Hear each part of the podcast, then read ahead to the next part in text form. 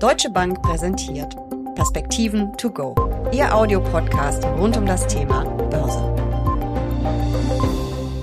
Gute Stimmung, sensationelle Quartalszahlen, gutes Wachstum. Es läuft richtig gut. Die Weltwirtschaft lässt die Corona-Krise schwungvoll hinter sich und die Börsenkurse steigen. Doch es mehren sich die Stimmen, die vor einer Korrektur waren. Darüber müssen wir sprechen. Wir, das sind Uli Stephan von der Deutschen Bank und ich, Jessica Schwarzer. Und damit herzlich willkommen zu den Perspektiven to go. Uli, droht uns wirklich eine Korrektur? Ja, das kann man natürlich nach einer solchen langen Rallye äh, nie ausschließen. Und tatsächlich mehren sich zumindest die Anzeichen dafür, dass die amerikanische Notenbank im Herbst tapert, also weniger Anleihen kauft. Und das könnte natürlich dann zum Anlass genommen werden, dass der ein oder andere mal ein paar Aktienpositionen abbaut. Stimmen im Markt gibt's ausreichend dazu. Wir hatten ja am Freitag einen ausgesprochen starken Arbeitsmarktbericht. 943.000 Stellen sind geschaffen worden. Die Arbeitslosenquote ist sehr überraschend auf nur noch 5,4 gefallen. Auch die Stundenlöhne sind gestiegen und das lenkt dann eben den Blick tatsächlich auf die Inflationsgefahr. Wir kriegen diese Woche noch Zahlen. Man rechnet so mit, naja, gut fünf Prozent Inflation. Das ist natürlich immer noch hoch. Die Inflationserwartungen der meisten Marktteilnehmer sind tiefer. Die FED glaubt ja, wie auch die Europäische Zentralbank, dass das alles nur temporär ist. Aber wie gesagt, also mit dem guten Arbeitsmarkt, den steigenden Löhnen, könnte es doch sein, dass sich da die Erkenntnis durchsetzt, zumal wir ja nach wie vor Probleme haben in Lieferketten etc. Und das könnte dann eine etwas höhere Inflation bringen und damit die FED nötigen, dann tatsächlich an der Geldpolitik etwas restriktiver herumzuschrauben. Aber wir haben ja trotzdem jetzt zuletzt, es läuft ja noch die Bilanzsaison, wir haben ja super starke Quartalszahlen gesehen. Müsste denn das nicht andererseits die Märkte stützen oder sind die Ausblicke vielleicht nicht so gut, wie man sich gewünscht hätte? Doch, die Ausblicke sind eigentlich genauso wie die Berichtssaison recht ordentlich. Die Diskussion, und das ist eben die zweite Diskussion, die im Moment groß geführt wird. Die erste ist die um die Inflation, die zweite ist die, ob wir jetzt Peak Growth gesehen haben, also den Höchststand in der Wachstumsdynamik. Man muss auch hier aufpassen, wir reden nicht darüber, dass wir morgen eine Rezession kriegen, wir reden nur darüber, dass die Anstiege weniger stark dynamisch sind. Also wir haben jetzt im zweiten Quartal sowohl was das volkswirtschaftliche Wachstum angeht, aber natürlich auch was die Unternehmensgewinne angeht, nochmal richtig zugelegt und das könnte jetzt nach vorne, nachdem wir also auch gerade in den USA das Vorkrisenniveau erreicht, überschritten haben, dann dazu führen, dass es weniger steil nach oben geht. Und nochmal, das dann verbunden mit der Inflationstapering-Diskussion, mit der Tatsache, dass Aktien wohl nicht mehr wirklich billig sind, könnte dann eben dazu führen, dass wir mal eine Korrektur sehen, die sicherlich auch gar nicht so ungesund wäre. Zumal wir ja auch noch den dritten Punkt im Moment groß diskutieren und der ist Delta und China beispielsweise. Also wir haben im Prinzip im Augenblick wirklich ein gutes Umfeld, aber eben im Augenblick aktuell. Und es ist so dieser Klassiker, was man immer so schön sagt, an der Börse wird die Zukunft gehandelt und da geht man davon aus, dass sie nicht so rosig sein wird wie jetzt die letzten Wochen oder Monate, klar, mit der Erholung. Wir haben aber ja auch ganz kritische Stimmen schon gehört. Firmenchefs großer IT-Konzerne haben, du hast das auch gerade schon angesprochen, auf diese Lieferschwierigkeiten bei Vorprodukten hingewiesen. Also es könnte bei der Umsatzentwicklung auch noch deutliche Rücksetzer geben. Das ist ja auch eine große Gefahr.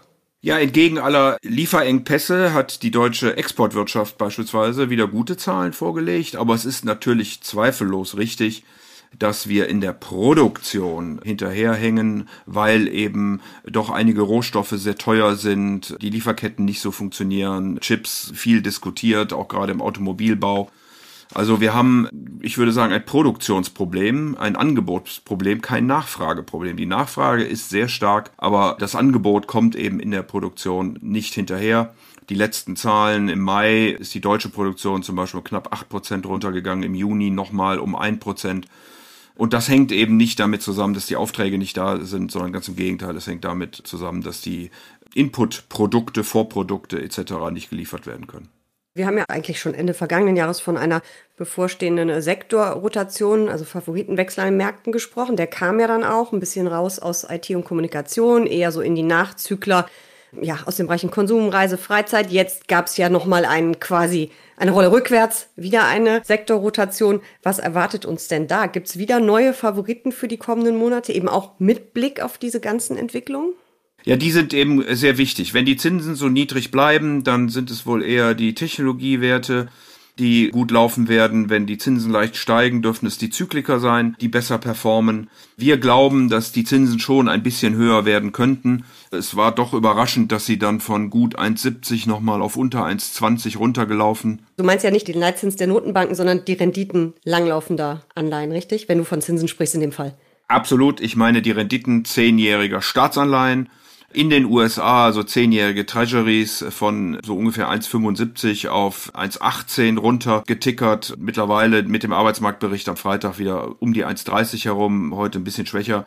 Aber das ist eben die große Frage. Und äh, hier spielt sicherlich Delta eine Rolle und hier spielt die Frage der Lieferketten eine Rolle. Das dürfte ja temporär sein und von daher gehen wir davon aus, dass die Zinsen Richtung Jahresende in den USA über 1,50 liegen sollten und wahrscheinlich in Deutschland, in Europa, also Benchmark für Europa ist immer die Bundesanleihe, die zehnjährige, dass die sich auch wieder von unten der Null nähern könnte. Sprich, die Renten, die Anleihemärkte, die reagieren schon relativ deutlich auf die Entwicklung. An den Aktienmärkten sehen wir das aber zumindest mit Blick auf den breiten Markt ja noch nicht. Da läuft es ja immer noch relativ gut nahe Höchstkurse. Einige Indizes haben gerade neue Rekorde markiert. Da läuft es ja deutlich entspannter, hat man das Gefühl. Ja gut, wenn das eine nicht läuft, läuft das andere. Das hat man ja gerade schon festgestellt mit dieser Sektorrotation. Und natürlich sind gerade die, die jetzt zuletzt nochmal von den niedrigeren Zinsen profitiert haben, nämlich die Technologie auch mit hohen Marktkapitalisierungen versehen und die ziehen dann natürlich auch die Märkte nach oben ein Stück weit. Big Tech bleibt wahrscheinlich weiterhin auch en vogue. Da bestehen so viel Cash-Reserven, dass man sich im Zweifelsfalle eben auch Konkurrenten aufkaufen kann, beziehungsweise Technologien dazu kaufen kann. Hängt immer ein bisschen das Damoklesschwert der Regulierung drüber. In China sicherlich auch die Frage, wie der Staat mit diesen Unternehmen umgeht. Da hatten wir ja auch intensiv drüber gesprochen hier an der Stelle. Also insofern glaube ich, dass man Big Tech durchaus weiterhin haben kann und würde ansonsten gucken, wo sind noch zyklische Werte, die mit der weiteren Erholung heute preiswert sind immer noch unter Corona leiden und dann eben eine entsprechende Erholungsmöglichkeit haben nach vorne hin.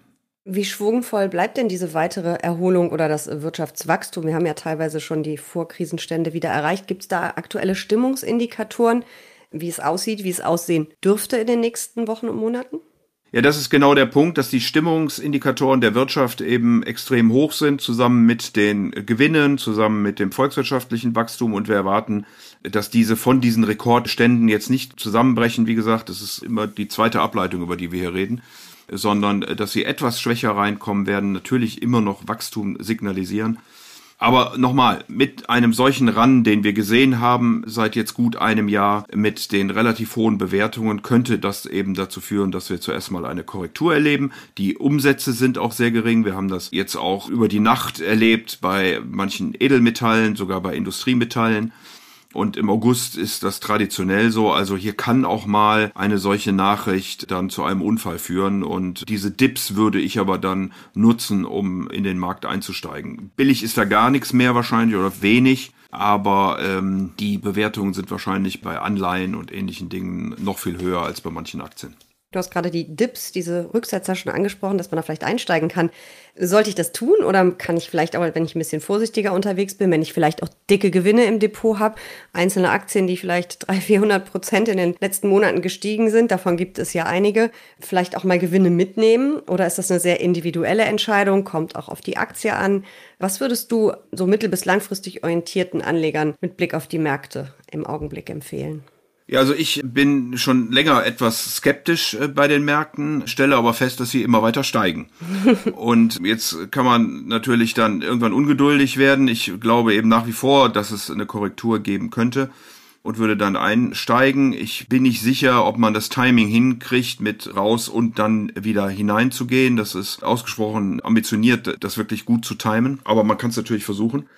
Es kommt auf die Risikoeinstellung an. Ich halte das, wie gesagt, für temporär und glaube, dass sich die Märkte danach weiter erholen, weil es auch kaum Alternativen gibt. Und das ist dann eben die Frage, die wir sehr oft auch mit Anlegern diskutieren, die sagen, ja, okay, dann nehme ich mal Gewinne mit und was mache ich denn dann mit meinem Geld? Dann zahle ich Strafzinsen, dann weiß ich nicht wirklich, wohin damit. Dann liegt's rum. Und dann liegt's rum, genau. Und dann muss man einfach Geduld haben und Disziplin und gucken, ob so ein Dip kommt und einsteigen. Wie gesagt, in den letzten drei Monaten, in denen ich schon etwas verhaltener gewesen bin, war das im Grundsatz falsch. Aber mittel- bis langfristig höre ich raus, bist du schon weiterhin optimistisch für die Anlageklasse Aktien, auch wenn es vielleicht jetzt mal ein bisschen ruckelt in den kommenden Monaten. Genau, weil es wird ruckeln vor dem Hintergrund, dass in der Realwirtschaft die höchsten Steigerungsraten gesehen worden sind, aber wir werden nicht direkt in eine Rezession verfallen. Das Wachstum wird auch im nächsten Jahr noch stark sein. Und das wird natürlich dann auch die Unternehmensgewinne mitziehen. In den USA wird man sehen müssen, ob noch eine Steuerreform kommt. Demokraten wollen ja ihr Infrastrukturpaket über höhere Unternehmenssteuern auch finanzieren. Das kann also mal ganz schnell fünf Prozent bei den Gewinnen kosten.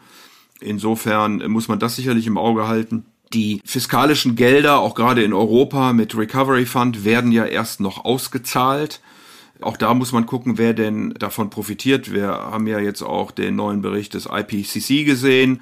Sehr erschreckend und das wird sicherlich die Anstrengungen auch gerade Richtung grüner Infrastruktur, Richtung Technik und so weiter und so fort nochmal verschärfen.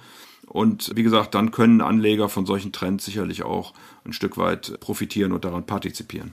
Ich merke schon, so schnell gehen uns beiden die Themen nicht aus. Vielen Dank für diese Perspektiven. To go. Sehr gern.